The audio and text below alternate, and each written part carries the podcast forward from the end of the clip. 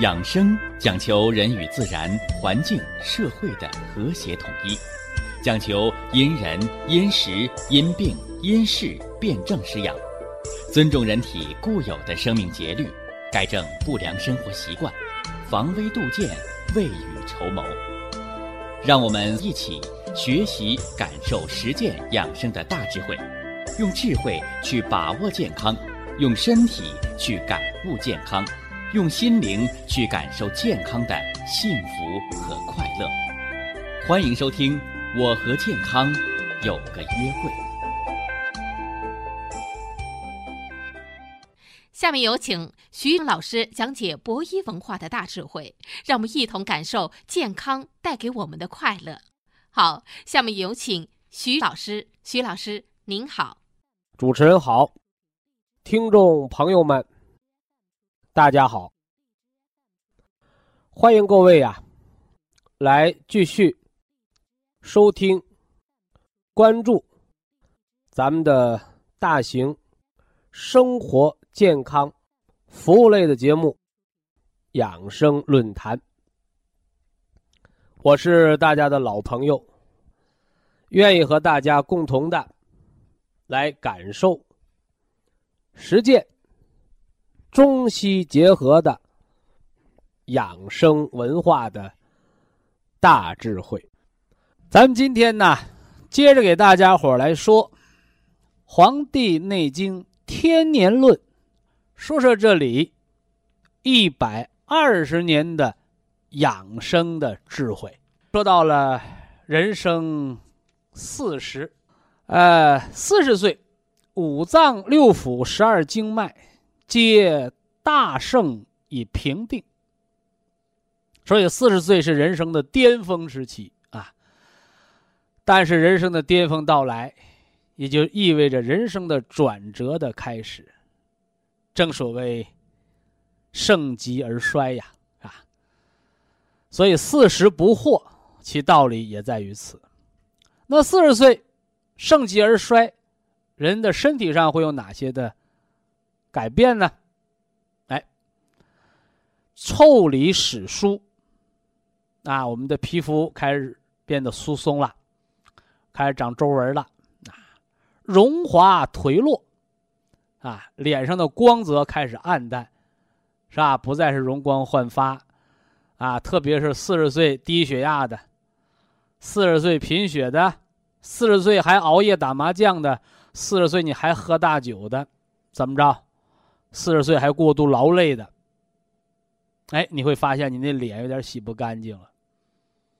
其实不是脸洗不干净，不是脸脏，而是人的荣华不能焕发，它开始颓落。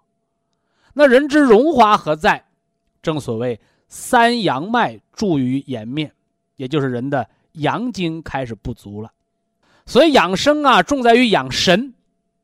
而养神重在于科学文化的一个积累，啊，扫除医盲，让大家啊补一补医学常识课，啊，不要盲目的自卑，不要盲目的乐观，啊，更不要盲目的怨天尤人，啊，啊，人到四十岁，除了皮肤叫腠理始疏、荣华颓落，还有一特点就是头发开始变白了。发鬓斑白啊，发鬓斑白，啊，这是肾经亏虚的一个表现。所以啊，人到四十岁开始发现尿频了，啊，原来喝啤酒，是吧？可以喝六七瓶坐那儿不动啊。现在两瓶啤酒刚下肚，先上厕所放放水，对不对？哎，都是肾经亏虚的缘故啊。发鬓斑白，平盛不摇，故好坐。四十岁，这个坐。不是告诉你天天坐办公室那个坐，是跪坐。跪坐是一个抻筋的疗法，啊，所以呀，《黄帝内经》上说，人到四十岁平盛不摇，指的是人的气血非常的旺盛啊，不摇叫不动摇，很稳固，是不是啊？哎，那好坐就是让你抻抻筋，啊，为什么要抻筋？哎，大家注意。人到四十岁是腰托，是吧？坐骨神经痛、腱鞘炎、滑膜炎，是吧？高发的季节，也就是肝血开始什么呢？颓落，啊，人的津湿所养。但是我一定告诉你，这个时候不是得病的阶段，是气血不足、营养不良的阶段。到五十岁，才是开始得病的阶段。好了，所以咱们下来就承上启下。你说我到五十岁也不想得腰托，不想得坐骨神经痛，不想得滑膜炎，是不是啊？甚至我不想得老花眼，请您四十岁提前学跪坐，啊，跪坐的抻筋法，啊，说那跪坐我怕腿麻，那可以。练练什么呢？站桩，啊，这都是养生的静练法，是不用花钱就可以学到的，啊，祖国传统中医的传世之方，啊，啊，也有人配合调息的方法来练习，哎，就是我教大家的归息疗法。那还有人说，那个原来公园就有啊，啊，有各种的大师教大家练气功。是吧？练气功能治这病，练气功能治那病，啊，所以呢，就有人啊，特别是一些媒体就曝光啊，气功不能乱练，是吧？啊，乱练气功害死人呐！啊，在这儿我一定要给大家正个名，气功也叫调息疗法，啊，也叫导引之术，是中医博大精深的，是吧？内练的养生之法的精髓，方法没毛病。菜刀杀人了，菜刀就成了凶器了，是不是啊？哎，你开着推土机抢银行去了，那推土机就也成了作案工具了。所以大家一定要知道，工具这个东西，方法这个东西，本无善恶，关键是用它的人。啊，用它的人，你用火来做饭，它给我们烹制美好的食物，是吧？我们说新石器时代和旧石器时代的区别，人的大脑能不能发育，完全取决于人吃了熟食的道理。所以火为时代之光，但是你杀人放火呢？你用火把人车给烧了，你用火把人房子给烧了。是吧？你用火把树树林、森林给烧了，是吧？那是十恶不赦的大罪。啊，所以我还是那句话：方法事物本无善恶，关键是用方法的人。所以告诉大家，调息方法的最高境界，啊，你别给我讲说这个师傅方法高，那个师傅方法低，是吧？高低，它最高的境界，《黄帝内经》早就告诉我们。恬淡虚无，精神内守，病安从来。三四一十二个字，道出了中国是吧？气息调息疗法、中医导引之术的文化精髓。恬淡虚无，什么叫恬？所有动物，包括人，哎呀，我手不小心被针扎了。人直接把手嘣儿，嘬到嘴里头，止血了，消炎了，消肿了，啊，有的妈妈爸爸那还上过大学的，哎呀，那么整不卫生啊！是你没文化，而不是孩子不卫生。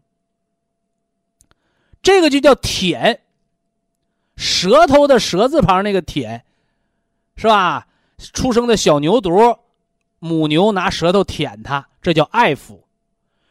狗啊，狮子、老虎受伤了、出血了，用舌头舔它，用唾液来止血、消炎，这叫舔。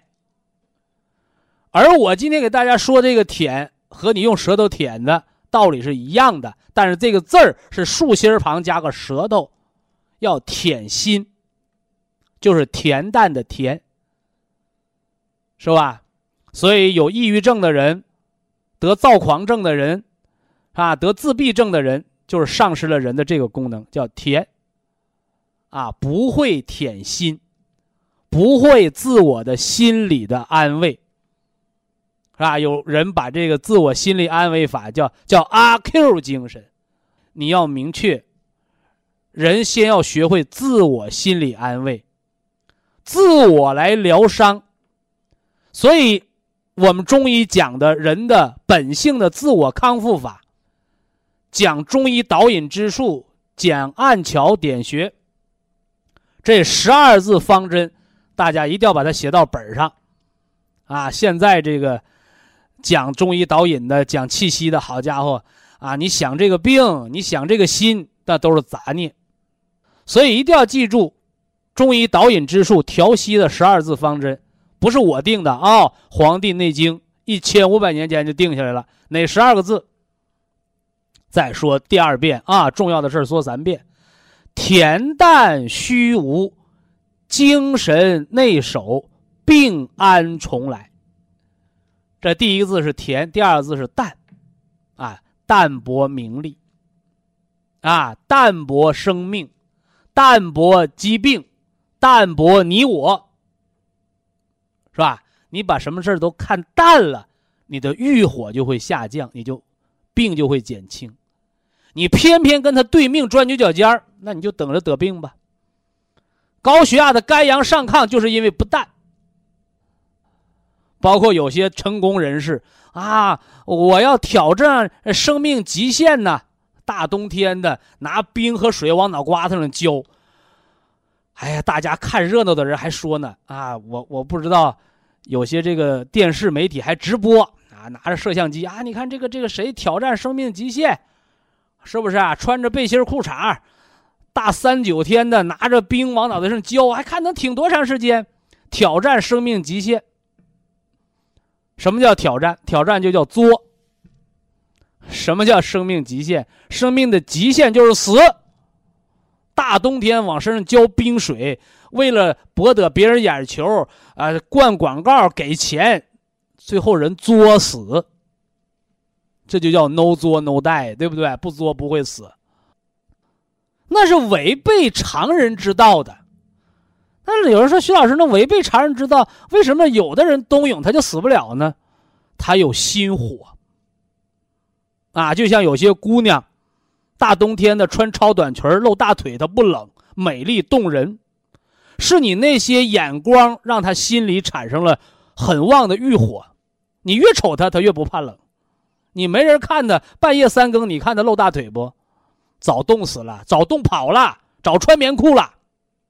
这就叫心火撩拨的，他才能去跟那个冰水去斗争，是吧？就像那个我们讲讲这个这个魂魄的时候，给大家讲过，讲五脏这个这个神明的时候讲过啊，登高而歌，弃夷而走，为啥？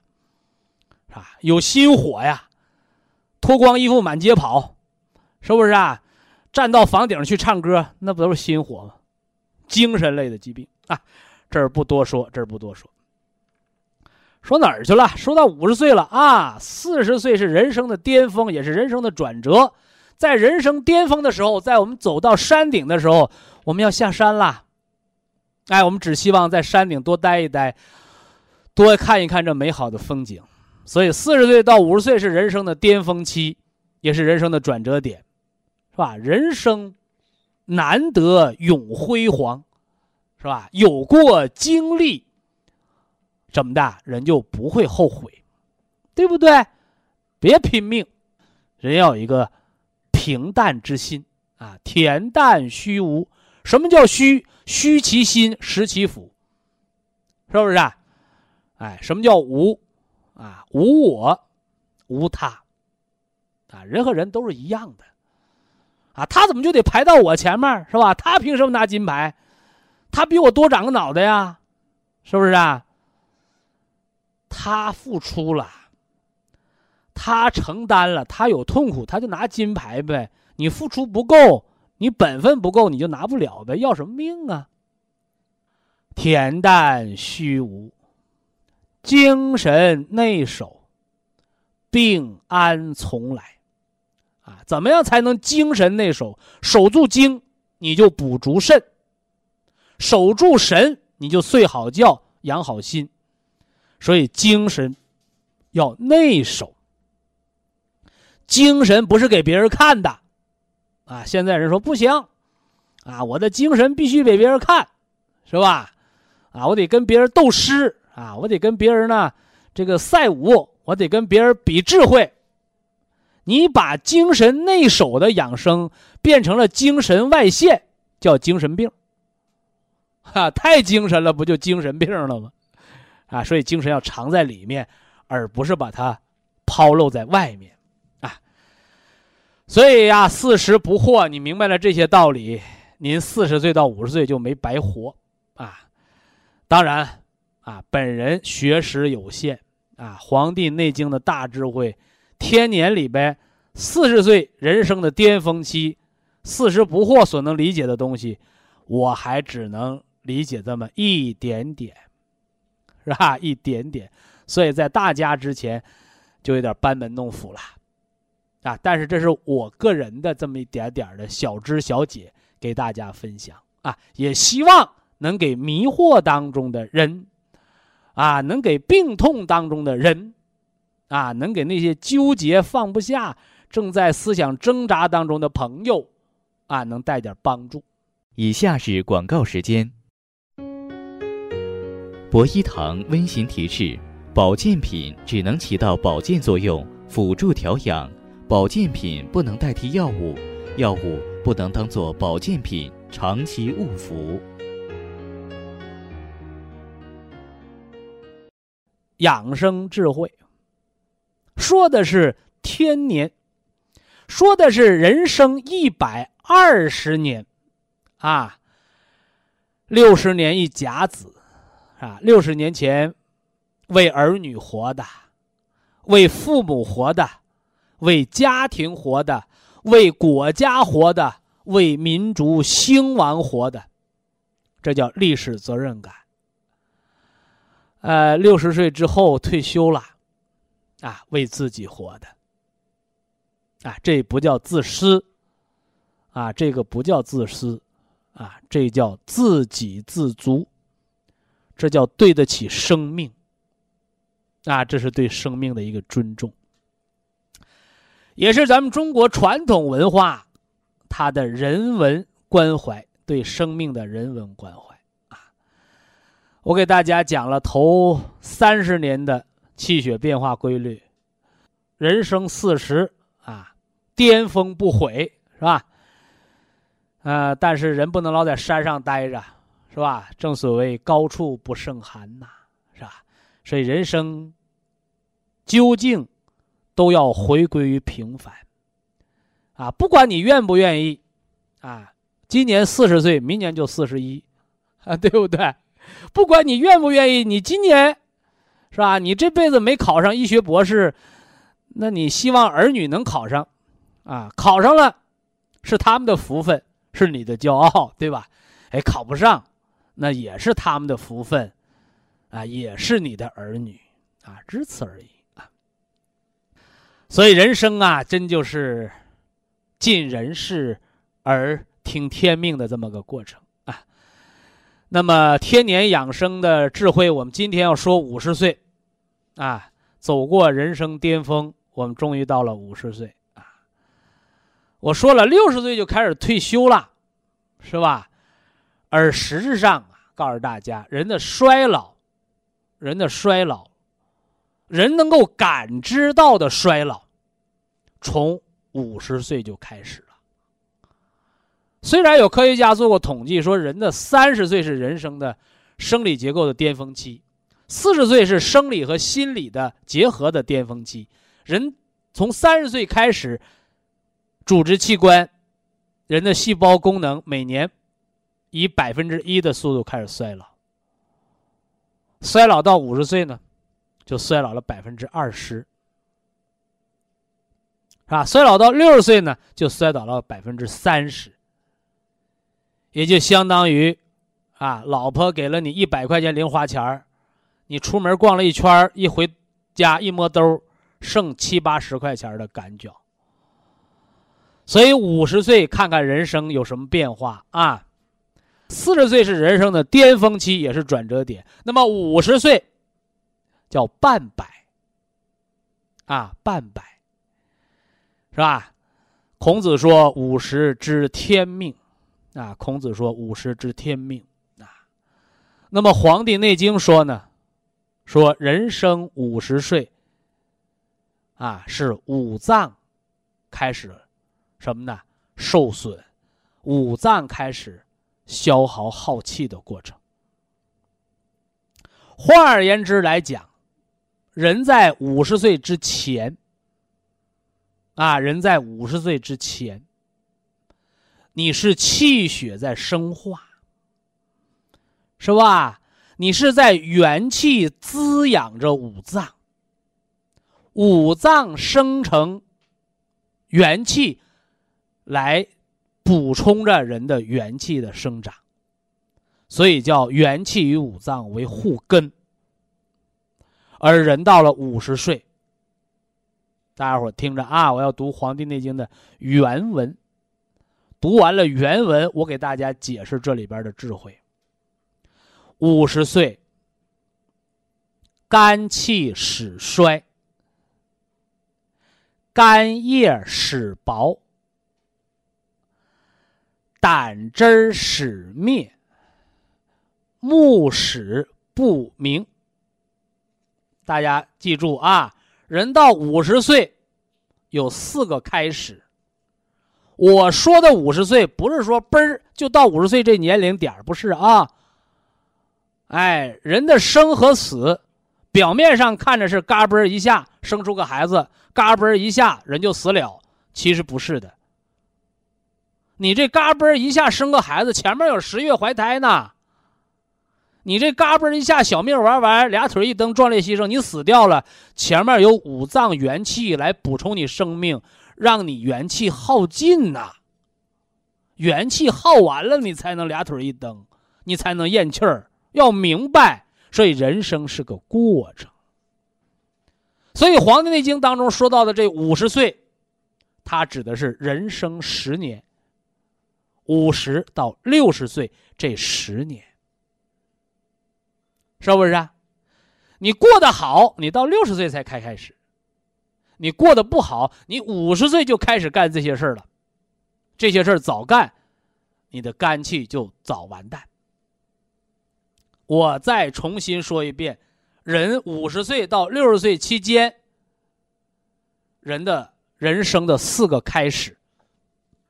啊，你调养好的，晚一点。五十六七岁、五十七八岁才开始，你身体亏虚的，刚进五十岁大门你就开始，甚至你作的，是吧？你可能没到五十，你就提前出现了这四个开始，是不是啊？这就是人生，啊，这就是人生啊。四个开始，肝气始衰，胆液始薄。胆汁始灭，目始不明。解释，我来解释。人生五十到六十岁这十年，第一个叫肝气始衰，啥意思？人开始爱生气了。说徐老师，你解释不对呀？人那个《黄帝内经》说肝气始衰，衰是衰减的意思，你咋还说生气呢？你看看生活当中是不是这样的？那老头老太太可耐生气了。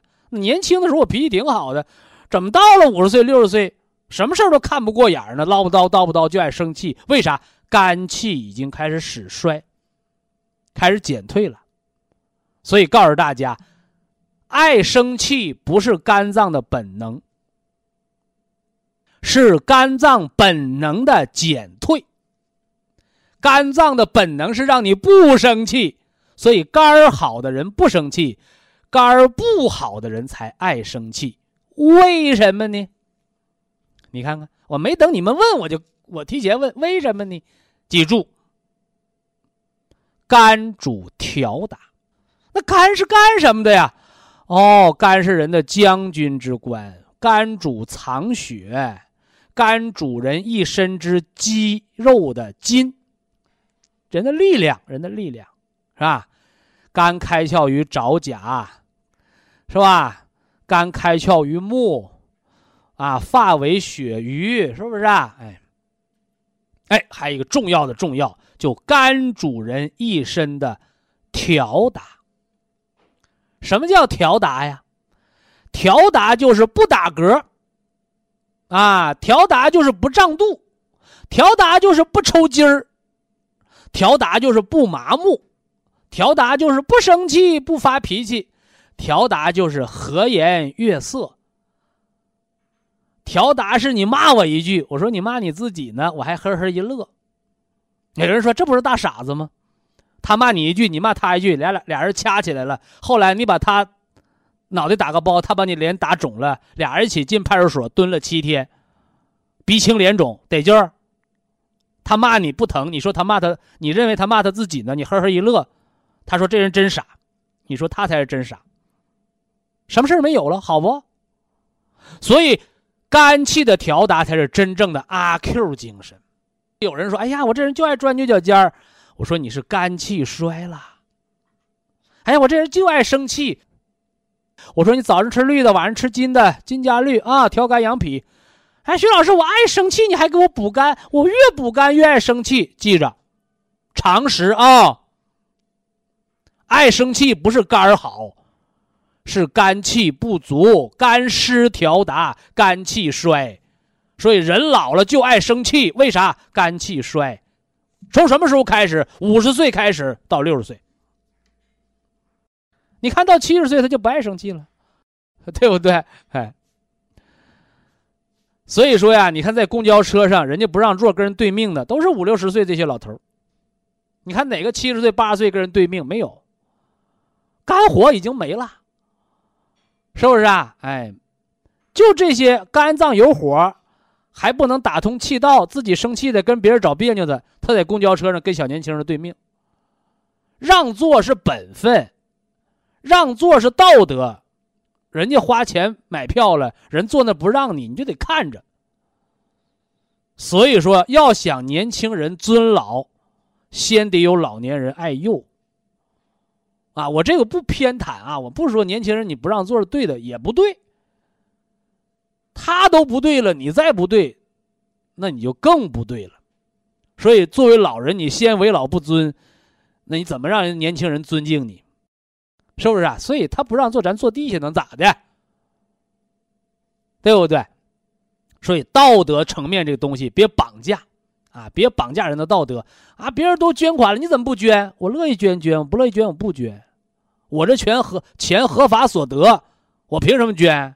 不要绑架人的道德，是吧？不要绑架人的道德，啊，这是人到五十岁到六十岁的四个开始啊，重点的讲了肝气始衰，一打 B 超看看吧，哎，怎么肝脏变小了呢？叫肝叶始薄，为什么薄啊？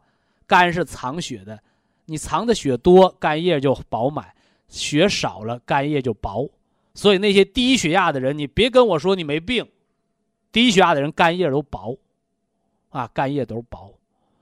肝脏是干啥的呀？生产制造胆汁儿的，胆汁儿是消化脂肪的，所以胆汁儿始灭。《黄帝内经》上说的叫灭，实际上就是消减。哎呀，所以到了五十岁、六十岁，哎呀，我不爱吃肉了，好事儿。啊，正常衰老。哎呀，我到六十岁，我可爱吃肉了，是病。为啥？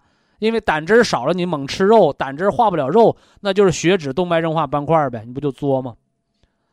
哎，所以五十岁到六十岁，目屎不明，眼睛开始花了，哎，这都是肝血减少的标志。这是人生五十岁，啊，我们已经知道衰老在身边，啊，老不老，看五十六十岁这十年。啊，人生老不老，就看五十到六十岁这十年，是吧？哎，而且我给大家讲了，啊，人在六十岁之前，啊，六十岁之前是给别人活的，六十岁之后呢是给自己活的。六十岁之前呢是元气养着我们，人到了六十岁之后呢，就卖房子卖地吃老本了。所以大家可以往回推论啊，五十到六十岁期间是吃的肝血。那么五脏相生，一年四季，春夏秋冬，春生肝，夏生心，长夏生脾，秋生肺，冬生肾。所以人五十岁到一百岁这五十年，或者说，因为五十到六十岁这十年嘛，啊，或者说从六十岁到一百一十岁这五十年，每年消耗一个脏器的气血。所以人活百岁，活到一百一十岁，啊，五十岁是肝，六十岁是心，七十岁是什么？脾，八十岁是肺，九十岁到一百岁是肾，是不是啊？九十岁到一百岁是肾，哎，那么一百岁之后呢？啊，一百岁之后呢？哎你的五脏之气已经耗没了，所以那个时候，你看啊，人在五十岁之前是元气养你生长，人在五十岁之后是耗尽五脏之气，人到一百岁之后呢，才真正的又吃爹妈给你的老本儿。所以人能活不能不能活到一百二十岁？啊，什么叫三分天注定，七分靠打拼？道理就在这儿呢，啊，期间有五十年耗的是你五脏之气，而那后十年、后二十年，就看爹妈给你的元气，让你能不能活到一百岁。所以天年一百二十岁，不光光是自己造的，还有爹娘给的。好了，五十岁我们感知到了衰老，那么六十岁呢？啊，六十岁养生。我们又从哪儿知道的人的衰老呢？是吧？那么天年的养生智慧，不是让你老于悲哀，更不是让你老于伤悲，而是让大家老当知老，正确认知，科学应对，养生明明白白，才能更快乐。以下是广告时间。博一堂温馨提示。保健品只能起到保健作用，辅助调养；保健品不能代替药物，药物不能当做保健品长期误服。《黄帝内经》当中的天年养生智慧，天年说的是人天生的寿命一百二十年。这一百二十年呢，一分为二。六十年一甲子，两个六十年加到一块儿，正好是一百二十年。所以六十岁呀是人生的一半。那么活不到六十岁，你就连天年人这一生，你连一半还没到，就叫对折。哎，所以原来大家认为这个小孩未成年没了叫夭折，而实际上呢，从中国正统的中医文化来讲，夭折指的是你不到六十岁没的，哎，都叫夭折，不到五折嘛。所以呀，人生的这头六十年的生长变化规律，给大家说完了。今天我要给大家开始讲人生的后六十年，啊，后六十年。那么人从六十岁开始到七十岁，这人生十年呐，人他所消耗的是五脏之气当中的心气，啊，温故而知新，咱给大家做个复习。是吧？人从五十岁到六十岁，人耗伤的、消耗的是人的肝气。哎，所以五十岁肝气始衰，肝叶始薄，胆汁儿始减，目始不明。这是五十岁到六十岁之间人生要经历的一个肝血消耗的过程。哎，我们中医叫肝血消耗，那么西医呢？是吧？人的关节炎、老花眼，是吧？人开始微微的发福了，啊，喝凉水、吃蔬菜也长肉，为啥？你胆汁儿少了，啊，没干活，浑身疲劳乏累，怎么的了？肝血不能养筋了。那么到了六十岁，人又会有怎样的变化呢？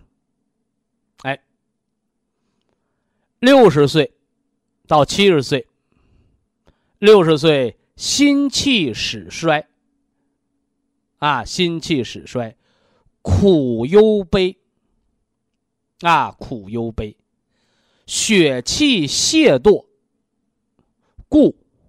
好卧，是吧？大家注意啊，人生的变化啊。说十岁八岁满地跑，是吧？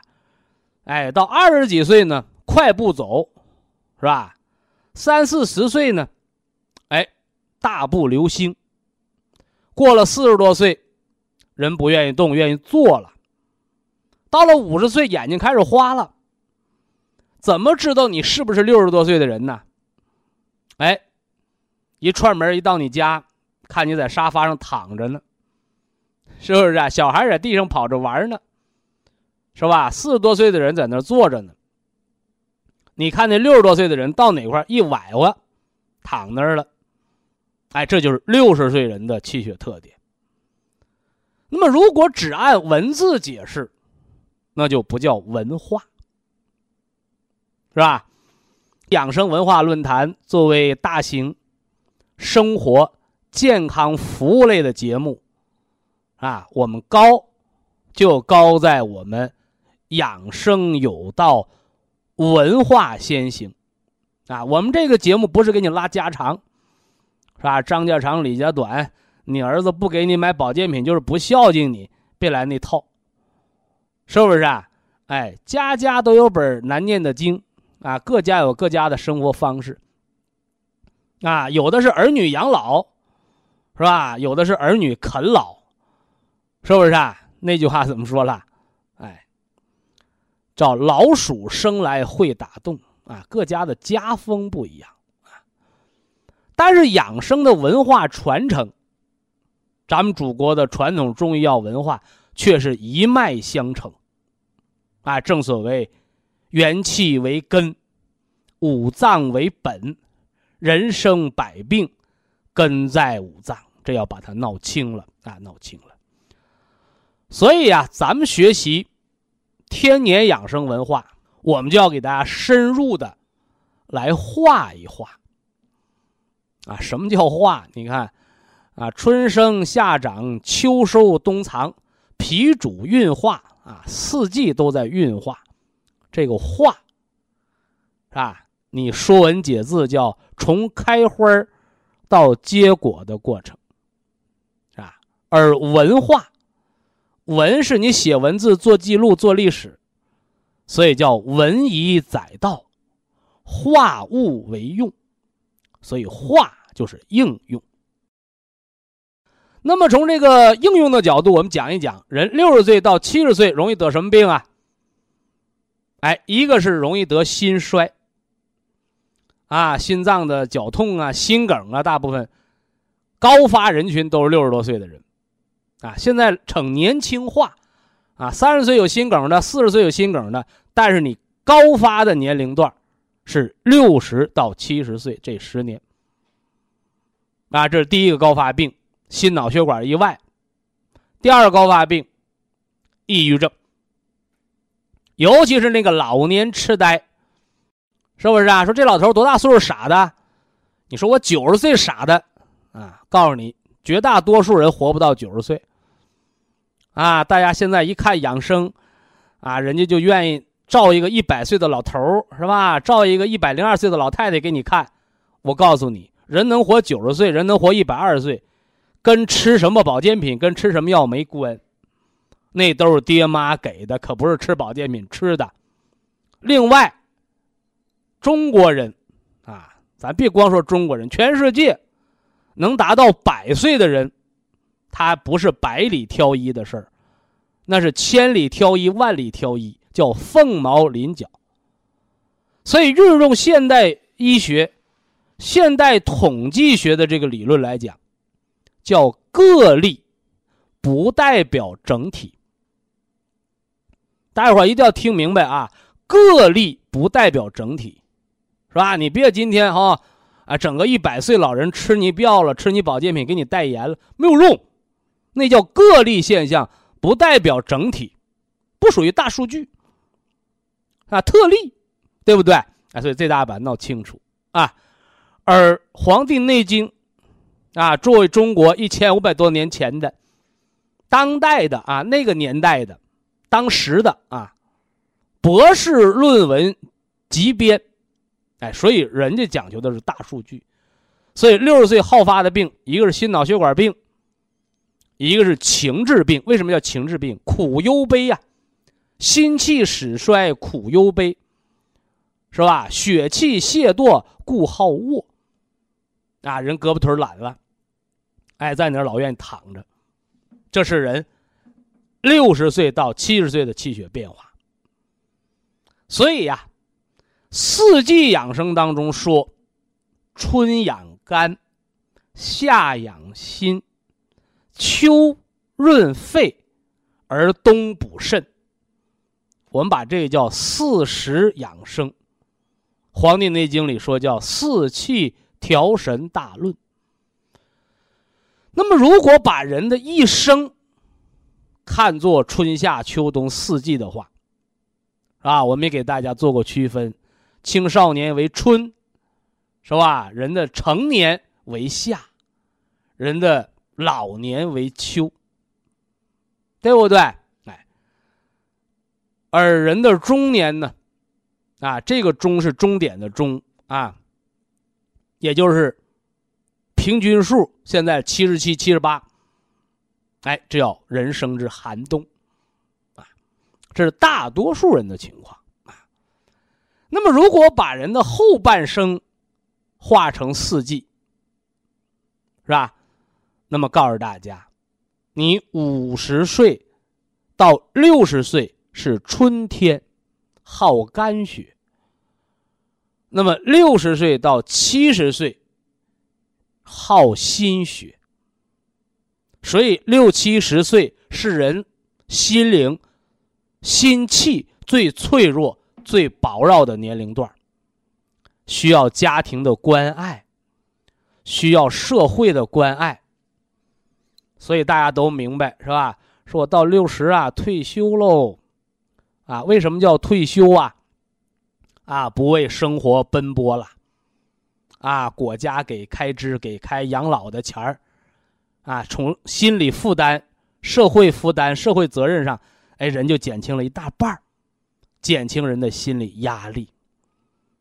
哎，这是六十岁到七十岁，是吧？心气始衰，人没有什么战斗力了。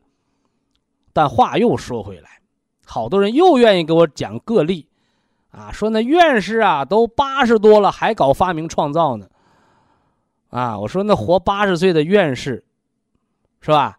在中国人平均寿命上来讲，他就多活了三年，那是拉高人们平均寿命的，所以他也是大数据开外。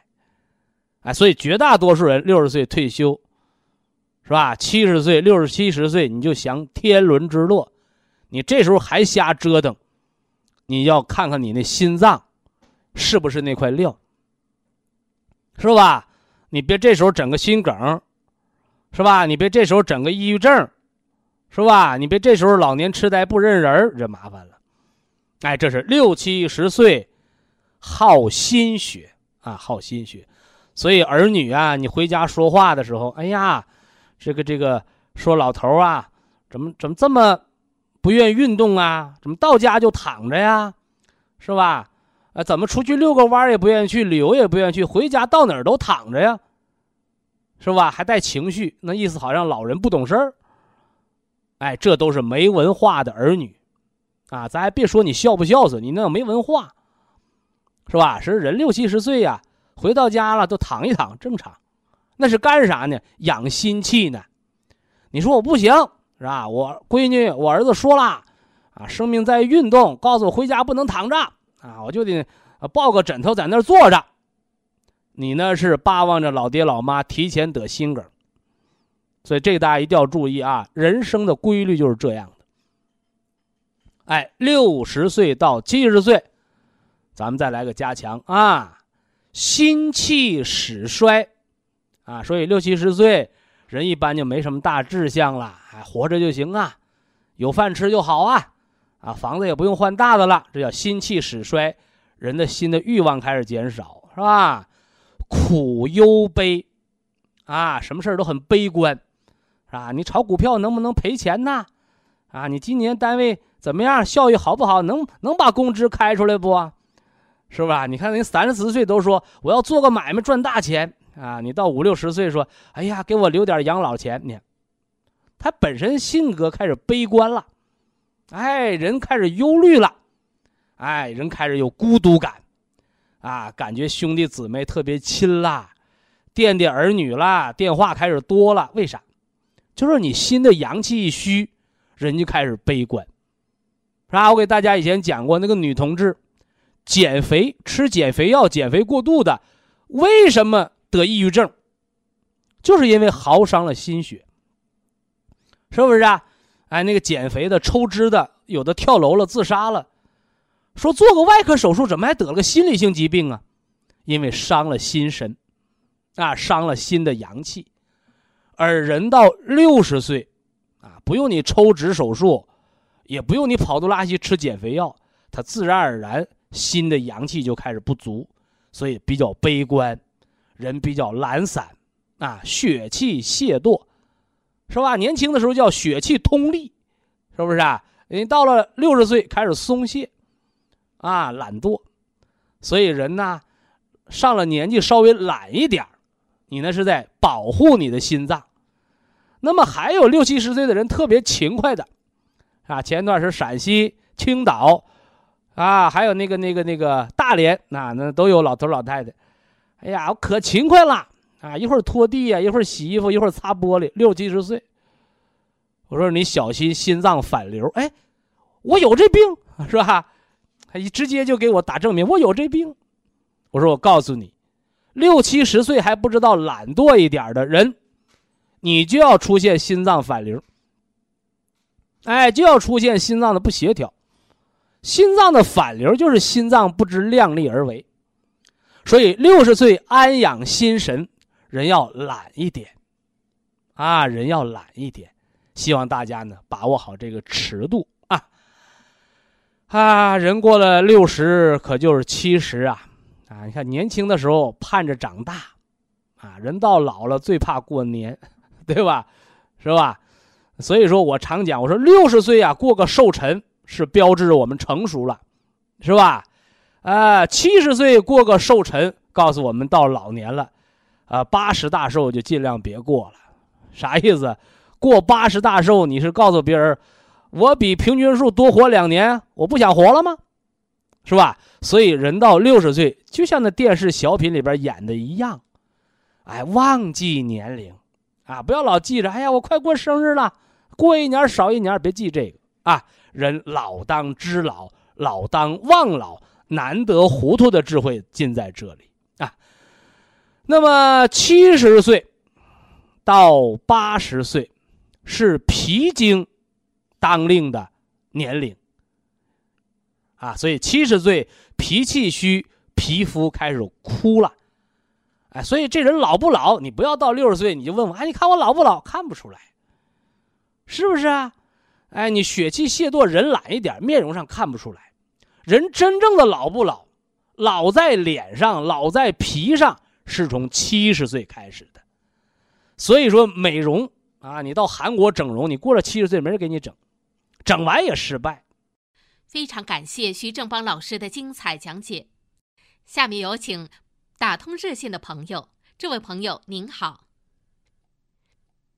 您好，你好啊，徐徐老师，哎，请讲。我是你的新听众哦，你是哪里的听众啊？我是常州的。哦，常州啊，江苏常州。嗯嗯，对，我想请问你一个事情。哦，不客气，请讲。嗯，我是这个糖尿病是今年子才查出来的。糖尿病刚发现。哎，刚发现。嗯，这个我现在打了个胰岛素是二十二个单位一天。那你是一个很轻的糖尿病初级阶段的人呐。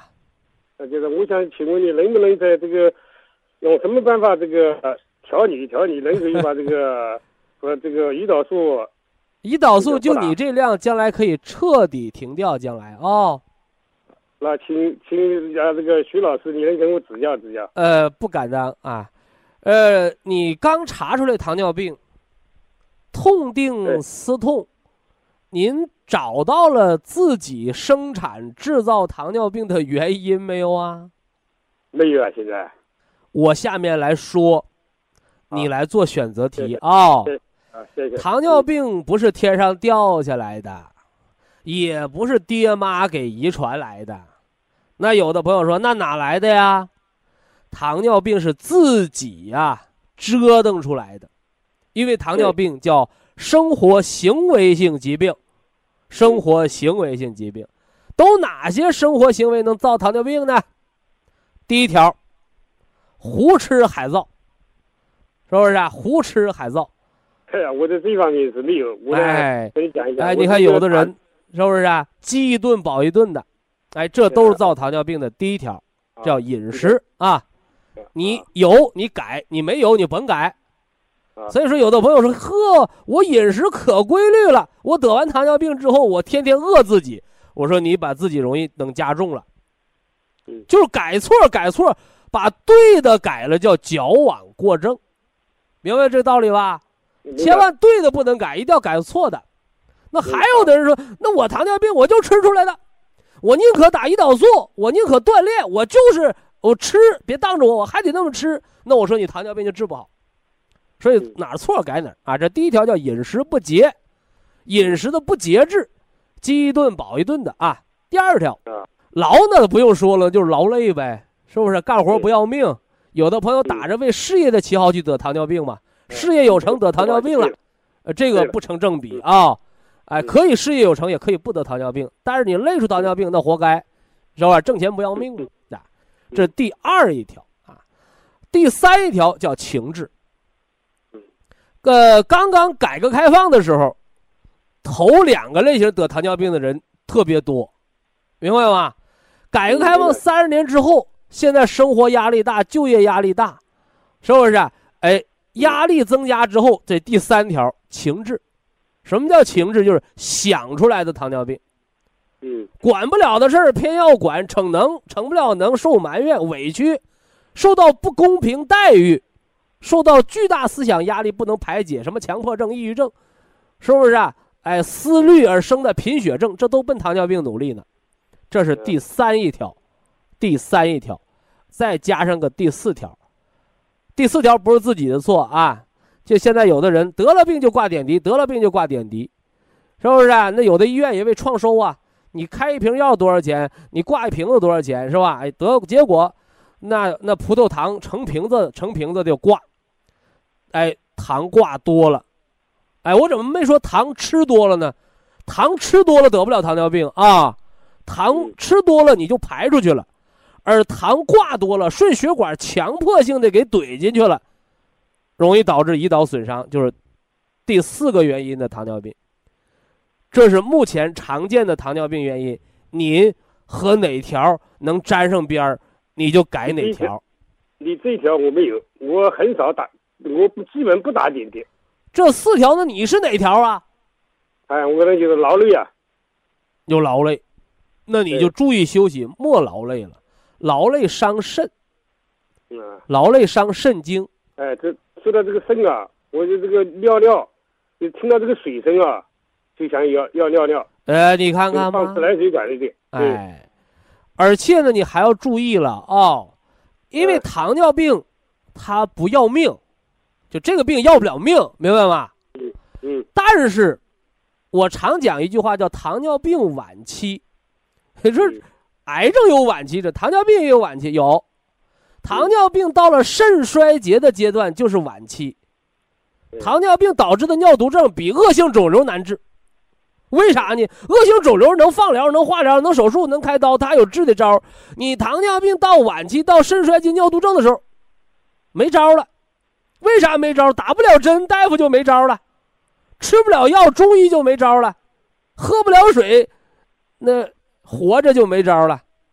所以说我把糖尿病、肾衰竭、尿毒症叫糖尿病的终点站了，也叫半条命了。所以一定要保护好肾。你现在听到水声就想尿尿，是严重的肾阳虚，这个吃中成药啊，别吃六味地黄丸啊，越吃越重。要吃桂附地黄丸，啊，桂附地黄丸，因为你叫阳虚，啊，阳虚，明白吗？啊，因为阳是把门的，啊，你像那保安，是不是？那巡警，那都是男的，那你看有的人他就没正事儿，整大姑娘当巡警，你你是巡警呢，你你还是巡警呢，你这是，是吧？你管治安的，你就得。五大三粗小伙子，你对不对？你站岗放哨，你你搁大姑娘，你站哪门子岗啊？你你你你赛花瓶呢？你站岗啊？你当你是酒店呢？你这，所以有些事情要动脑筋，你别违背了这个常常理，是不是？啊，这是贵府地黄丸，早晚各一丸呃，你在江苏的话，你就早七点晚七点就行。啊，早七点晚七点，就太阳出来那点儿啊。啊，大药丸子嚼着吃，淡盐水送。一大碗热水，放一小捏盐，大淡盐水送，吃半个月停半个月，就管你听水声想小便啊。啊，哎，如果你说我现在还怕冷，四肢寒凉，懒言少语，没劲儿，口渴，你可以吃金色的一包，黑色的三包，蒲神康呢保持九粒，Q 十和硒各保持两粒就可以了。刚才说了，蒲神康九粒，硒。硒是两粒，Q 十是两粒，这是方案，听着没有？嗯嗯。完了，那个胰岛素别着急减啊，保健品吃满三个月到半年，经常测血糖，完了逐渐减少胰岛素。打着胰岛素就别吃降糖药了。啊。因为胰岛素是糖尿病相对最安全的治疗方法。